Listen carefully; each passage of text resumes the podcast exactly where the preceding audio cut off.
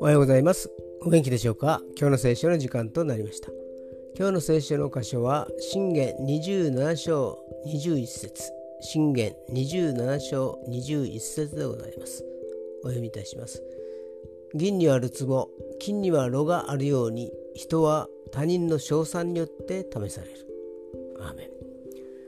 褒められた時にどんな態度をとるかでその人の本質がわかるというのです。有頂天になるのか謙遜に受け取るのか素直に喜ぶのかお世辞だろうと社に構えるのか他人の言動に惑わされることなく自分の思いを高く上げることもなくただただ主に委ねることが寛容ではないのでしょうか。